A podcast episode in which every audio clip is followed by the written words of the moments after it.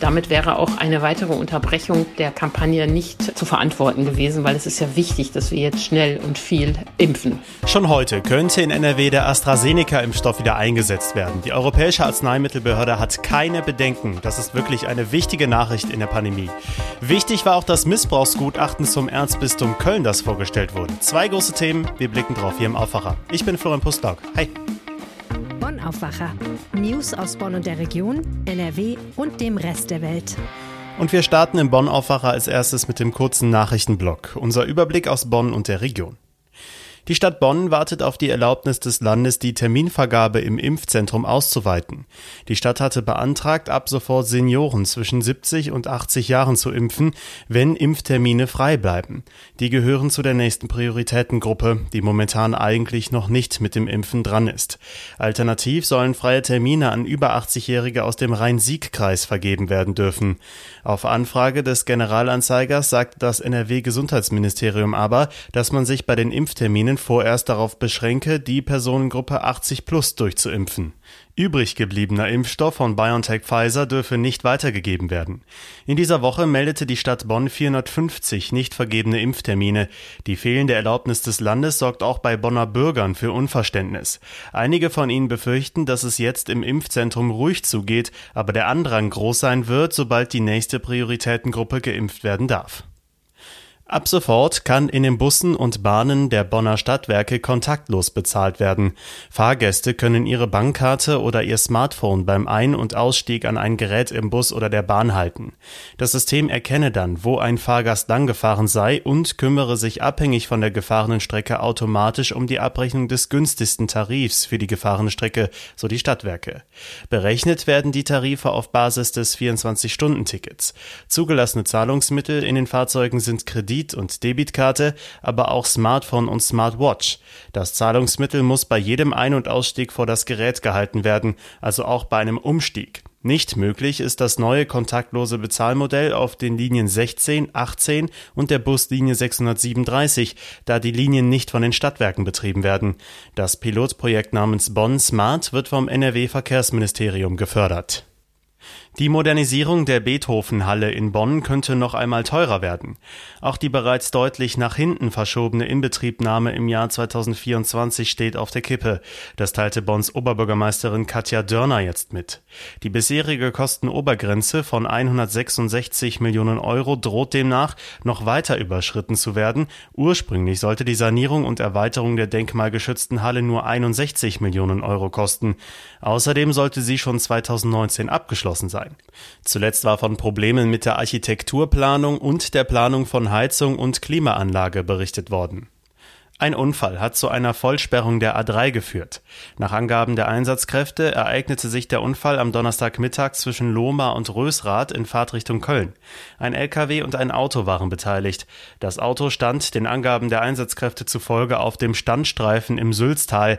Der LKW sei aus bisher unbekannten Gründen aufgefahren. Daraufhin kam er von der Fahrbahn ab und hing in Schräglage auf einem Grünstreifen fest. Er drohte abzurutschen und umzukippen. Die Feuerwehr war im Einsatz, um das Fahrzeug zu sichern. Laut der Polizei ist eine Person bei dem Unfall leicht verletzt worden. Im Kreis Ahrweiler gilt ab Samstag eine Ausgangssperre. Zwischen 21 und 5 Uhr morgens müssen dann alle Bürger zu Hause bleiben. Nur wer einen triftigen Grund vorweisen kann, darf rausgehen. Zum Beispiel, weil man zu seinem Job gehen oder seinen Hund ausführen muss. Grund für die Ausgangssperre sind die hohen Corona-Zahlen im Kreis. Laut Kreisverwaltung sei die Inzidenz innerhalb von sechs Tagen um 70 Prozent angestiegen. Am Donnerstag lag die Inzidenz bei 107. Neben der Ausgangssperre werden außerdem unter anderem der Einzelhandel, Museen, Kosmetik- und Tattoo-Studios wieder geschlossen. Auch die Kontakte werden wieder beschränkt. Die Schulen sind von den verschärften Maßnahmen nicht betroffen. Diese Regelung gilt vorerst bis zum 28. März. Und jetzt schauen wir ausführlich auf die sehr wichtige Entscheidung der Europäischen Arzneimittelbehörde, was den AstraZeneca-Impfstoff angeht.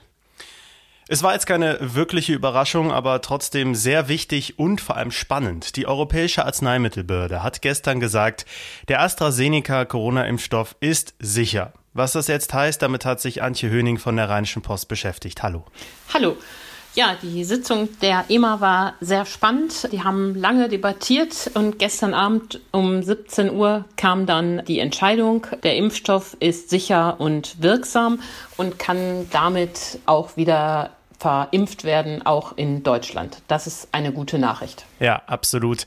Was bedeutet das jetzt für NRW? In vielen Impfzentren dürfte es ja schon heute wieder losgehen. Das haben zumindest einige Kommunen angekündigt. Genau, der Bürgermeister von Düsseldorf hat bereits angekündigt, dass das Impfzentrum am Freitag wieder loslegen wird. Der Kreis Viersen hat das auch angekündigt. Die brauchen jetzt aber noch das Go aus Berlin, weil das Impfen ist ja zentral geregelt und erlaubt. Und am Montag hatte ja der Bundesgesundheitsminister die Impfungen wegen der Thrombosefälle, die bekannt geworden waren, gestoppt. Mhm. Nochmal zur EMA gestern. Du hast ja die Bekanntgabe verfolgt. Was wurde jetzt vor allem genau zu diesen möglichen Zusammenhängen mit den einzelnen und seltenen Thrombosefällen und AstraZeneca gesagt? Ja, die Experten haben ihre Sache, glaube ich, wirklich sehr ernst genommen. Die haben es äh, geprüft, die Experten der EMA, des Herstellers, der anderen Behörden und ähm, konnten auch wirklich interessante Dinge sagen. Zum Beispiel haben sie ja sich genau angeschaut, wer diese Thrombosefälle waren. Es hat ja vor allen Dingen Frauen zwischen 20 und 50 getroffen und da lag ja die Vermutung nahe, dass die Einnahme von Verhütungsmitteln eine Rolle spielen könnte, denn von denen weiß man ja, dass sie bereits mit einem Thromboserisiko verbunden verbunden sind. Gleiches gilt für das Thema Rauchen. Hm. Sie konnten aber bislang keinen eindeutigen Beleg oder keinen Beleg finden, dass es einen ursächlichen Zusammenhang gibt, sondern sagen, bei der Masse der Fälle ähm, kann es auch einfach sein, dass diese Thrombosen sowieso aufgetreten werden und dass es einen rein zeitlichen Zusammenhang gegeben hat. Also zufällig nach der Impfung ist die Thrombose aufgetreten.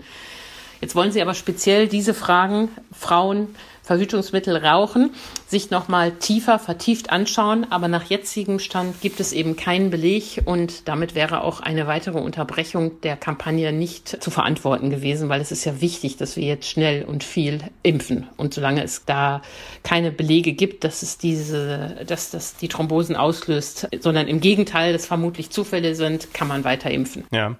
Jetzt sind das ja am Ende dreieinhalb Tage Unterbrechung gewesen. Der Impfstopp kam ja Montagnachmittag. Wie schwer fallen diese dreieinhalb Tage am Ende ins Gewicht? Nun ja, sie machen sich natürlich schon bemerkbar. Jeder, der später geimpft wird, kann sich auch anstecken, kann andere dann auch wieder anstecken. Bis jetzt alle Impfzentren wieder hochgefahren werden, Teil, äh, wird es dauern. Teilweise wurden die Termine ja schon für nächste Woche abgesagt. Aber am Ende wird das nicht stark ins Kontor schlagen, wenn es jetzt umgehend weitergeht. Und am Ende ist es ja auch so für die Bevölkerung eigentlich ein gutes Signal, dass man weiß, wenn da Fälle auftauchen, schauen die Behörden sich das genau an. Mm, das gibt hoffentlich ein Sicherheitsgefühl zurück. Der Image-Schaden, den AstraZeneca ja ohnehin schon hat, wird dadurch am Ende hoffentlich nicht größer, sondern eher ein bisschen kleiner. Das ist der Impfstoff, wo man genau hinguckt und Gott sei Dank jetzt grünes Licht bekommen hat. Mhm. War das jetzt auch irgendwie eine gute Lehre für die Pandemie, auch was andere neue Impfstoffe angeht? Das heißt ja auch nicht zu Unrecht immer bei Arzneimitteln zu Risiken und Nebenwirkungen und so weiter. Ja, wo du das sagst, muss man sagen, dass genau so eine Art Formulierung jetzt kommen wird. Die EMA hat nämlich gesagt, dass es einen Beipackzettel geben muss, dem man jetzt den Impfungen von AstraZeneca beiliegt, wo diese Thrombosefälle beschrieben werden. Ich kann mir schon vorstellen, dass in den sozialen Netzwerken jetzt so eine Debatte losgeht, ach, äh, die wollen sich da nur von der Verantwortung freikaufen. Darum geht es der EMA aber nicht, sondern es geht darum, dass Patienten und medizinisches Personal weiß, dass es solche Fälle gibt und dass man, falls solche Symptome auftauchen, vier bis zehn Tage nach der Impfung, dass man dann einfach wachsam ist und in die Richtung denken könnte. Ich denke, nur darum geht es der EMA und das ist auch gut. Also den Beipackzettel wird es geben. Hm. Und zurück zu der, dem Anfang der Frage, die Lehren der Pandemie bei allen Impfstoffen sammelt man ja diese Sicherheitssignale, wie das so schön heißt, diese Meldung. Und wann immer es da Auffälligkeiten gibt, muss man hinschauen und muss man eben auch für drei Tage oder so unterbrechen. Dass das jetzt so schnell ging, ist ja eigentlich ein gutes Zeichen. Ja. Noch ganz kurz zu einem etwas anderen Thema, was du ja auch verfolgt hast, und zwar äh, der Vergleich, die Impfpause mit der Corona-Notbremse, die ja noch nicht greift. Ähm, was ist da denn jetzt am Ende wichtiger? Ja, da haben sich die Intensivmediziner mit beschäftigt und äh, die Kollegin Jana Wolf, mit der ich auch zusammen den Artikel geschrieben hat, die hat da sich mit den Kollegen unterhalten und die sehen das natürlich sehr kritisch, dass der Lockdown so stark gelockert wurde und haben Hochrechnungen gemacht und die sagen, also dieser AstraZeneca-Stopp ist nicht das Problem, das können wir verkraften, das führt nicht zu einem deutlichen Anstieg in der Intensivbettenbelegung, aber worauf sie nochmal deutlich gepocht haben, mit ihren Hochrechnungen ist, dass die Politik äh, die Notbremse einhalten muss. Wir erinnern uns, die Ministerpräsident und die Kanzlerin haben ja diese Notbremse besprochen. Ab einer dauerhaften Inzidenz über 100 sollen weitere Maßnahmen getroffen werden. Und das zu sagen, die Intensivmediziner muss unbedingt geschehen. Lässt man zu, dass es dauerhaft über 200 geht, dann sind wir bald wieder an einer Situation, wo die Intensivbetten ausgelastet sind oder an einer Situation wie vor Weihnachten. Das gilt es unbedingt zu verhindern. Vielen Dank für deine Infos, Antje Höning. Sehr gerne. Alle aktuellen Infos dazu findet ihr auch heute im Live-Blog bei uns auf RP Online.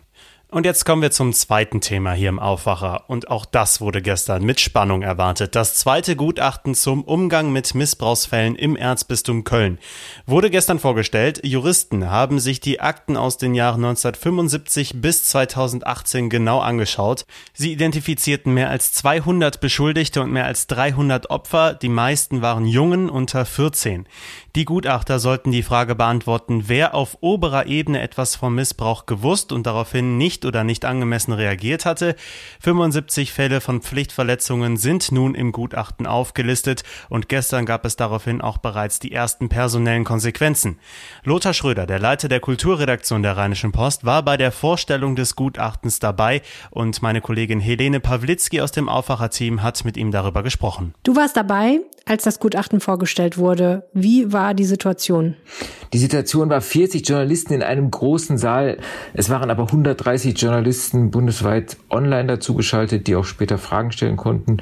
Ja, und ich saß in Reihe 2 direkt hinter Kardinal Wölki und General Vikar Markus Hoffmann, die an dem Tag auch zum ersten Mal die Ergebnisse aus dem Gutachten zu hören bekamen. Es hat ja im Vorfeld sehr viel Diskussion gerade um die Person von Kardinal Wölki gegeben. Wie ist der Tag für ihn ausgegangen? Für ihn ist der Tag glänzend ausgegangen und Kritiker behaupten auch, eigentlich sei das Gutachten eine große Verteidigungsschrift für Kardinal Wölki. Also es gibt ja einen Fall des Düsseldorfer Pfarrer den er nicht gemeldet hat im Jahre 2015 mit dem Hinweis, dass der äh, Pfarrer, der auch ein väterlicher Freund von ihm ist, er wirklich war bei ihm Kaplan, äh, sehr stark an Demenz erkrankt war und nicht mehr vernehmungsfähig. Das hat das Gutachten eigentlich bestätigt. Die haben gesagt, auch nach weltlichen Maßstäben war er nicht mehr vernehmungsfähig und von daher war es keine Pflichtverletzung, dass Wölki den Fall nicht nach Rom gemeldet hat. Also Wölki ist ähm, nach diesem Gutachten, äh, ich sag mal in Anführungsstrichen, reingewaschen. In ein paar Tagen soll aber noch das unter Verschluss gehaltene Münchner Gutachten zur Einsicht ausliegen. Und da muss man gucken, wie dort die Rechtsanwälte den Fall des Pharaos bewerten. Wenn da von Pflichtverletzungen oder Fehlverhalten von Kirchenoffiziellen die Rede ist, was heißt denn das dann konkret? Was haben die denn getan oder unterlassen? In den meisten Fällen wurden die Fälle nicht Rom gemeldet, nicht weitergegeben. In anderen Fällen, in schlimmen Fällen ist, dass Opfern, Betroffenen nicht geglaubt worden ist. Es gab Gespräche, wo ihnen unterstellt wurde oder wo man versucht hat, in Gesprächen sie in Widersprüche zu verwickeln. Und dann gab es, dann konnte man sich nicht mehr so recht erinnern, wann was geschehen ist. Und das, damit wurde direkt auch die Missbrauchstat angezweifelt. Ich habe natürlich die 800 Seiten heute nicht lesen können, sondern nur mal quer gelesen. Und da bin ich bei Norbert Feldhoff auf einen Fall gestoßen, wo man, wo genau dies geschah. Den Betroffenen wurde nicht geglaubt. Dann wurde der beschuldigte Priester gesprochen der alles abgestritten hat und, das, und ein Priester darf nicht beschädigt werden. Also dem hat man dann geglaubt und im Endeffekt wurde ihm kein, kein Recht zugesprochen, dem Betroffenen. Man hat dem Betroffenen die Kontaktdaten des beschuldigten Priesters gegeben mit der Bitte, man möge doch äh, miteinander äh, sich austauschen über diesen Fall. In diesem Gutachten, was jetzt vorgestellt wurde, gibt es ja durchaus einige Namen, die genannt werden und die mit konkretem Fehlverhalten in Verbindung gebracht werden. Wer ist das und welche Konsequenzen werden diese Menschen spüren? Die Namen wurden im Vorfeld alle gehandelt, weil sie alle in Personalverantwortung waren und sie sind alle bestätigt worden. Das ist der Generalvikar Feldhoff, dem 13 Pflichtverletzungen vorgeworfen werden und dann auch so ehrenwerte Kardinale wie Kardinal Höffner, nachdem ein Platz in Köln benannt ist, mit acht Pflichtverletzungen. Die beiden Weihbischöfe, Erzbischof Hesse aus Hamburg, elf Pflichtverletzungen und der Weihbischof Schwaderlaff, acht Pflichtverletzungen, haben beide heute äh, bei Papst Franziskus um Amtsenthebung gebeten. Ähm, da muss man gucken, wie Rom reagiert.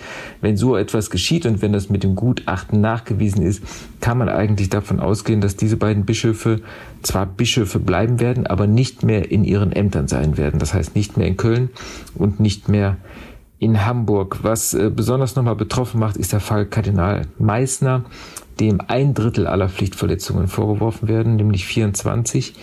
Und das äh, Schlimme ist eigentlich, dass man auch durch das Gutachten erfahren hat, dass Meissner zu Hause einen Geheimordner hatte mit Missbrauchsfällen, die auf keinen Fall an die Öffentlichkeit sollten, die er privat unterhielt. Und dieser Ordner hatte die fürchterliche Überschrift Brüder im Nebel.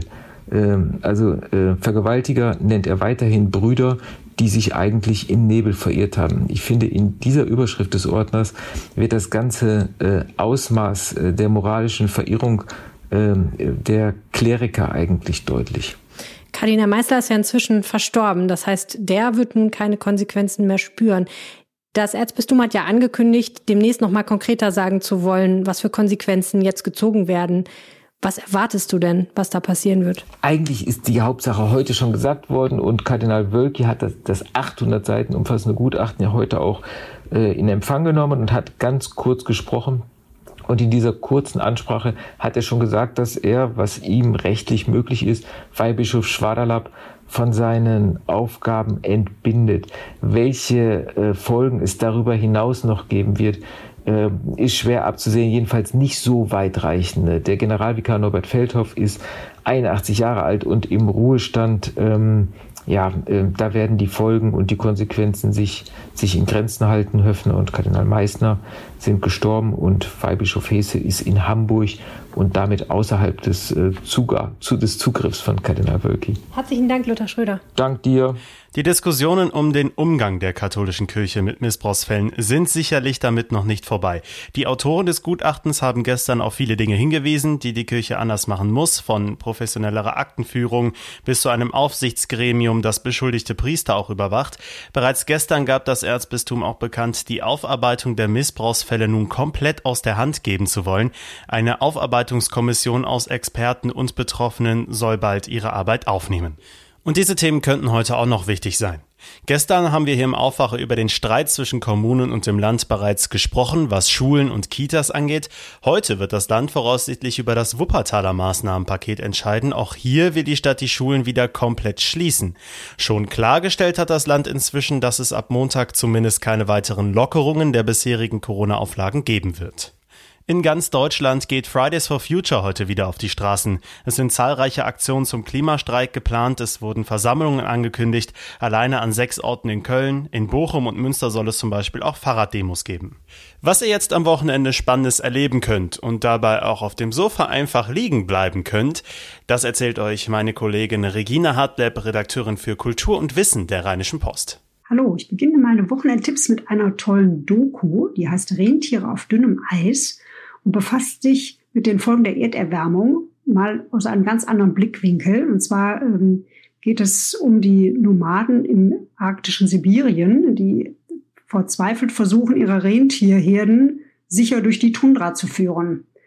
Die Gefahr ist deshalb so groß, weil die Eisschichten, auf denen die Tiere sonst Flüsse überqueren, immer dünner werden und nun der Tod droht, wenn sie zu früh hinübergehen.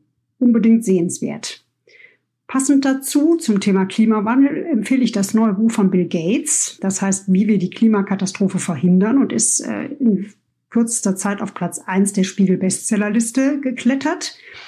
Bill Gates schreibt total anschaulich und gut verständlich äh, und sucht nach Lösungen, wie wir den Ausstoß der Treibhausgase drücken können, räumt aber durchaus auch ein eigenes schlechtes Gewissen ein.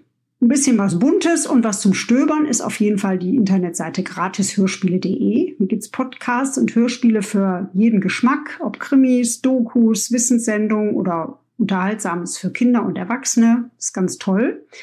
Und ich persönlich finde besonders schön die Radiotatort mit der Taskforce Hamm. Allein der schrägen Typen wegen lohnt sich das Reinhören unbedingt. Zum Abschluss noch ein Reisetipp für alle, die noch nicht Mallorca gebucht haben. Vom heimischen Sofa aus kann man über geo.de direkt in die ganze Welt reisen. Mir persönlich hat besonders gut äh, der Ausflug auf die chinesische Mauer gefallen. Ich hoffe, es ist was dabei. Ein schönes Wochenende. Tschüss. Und dann habe ich noch einen Tipp in eigener Sache für euch. Was findet ein Tatortreiniger alles hinter verschlossenen Türen? Müll, Ungeziefer, Blut oder andere Körperflüssigkeiten?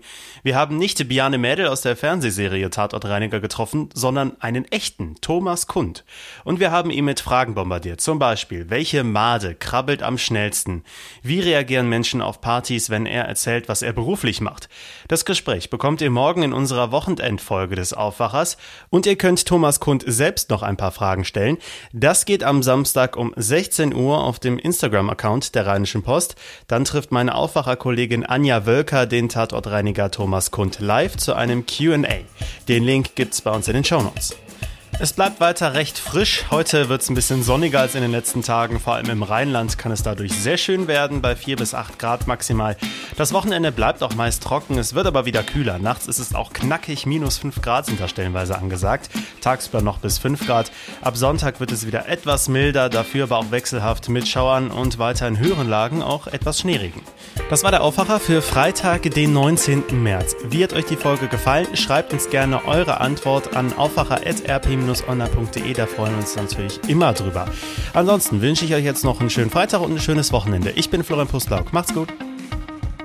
Mehr Nachrichten aus Bonn und der Region gibt's jederzeit beim Generalanzeiger. Schaut vorbei auf ga.de.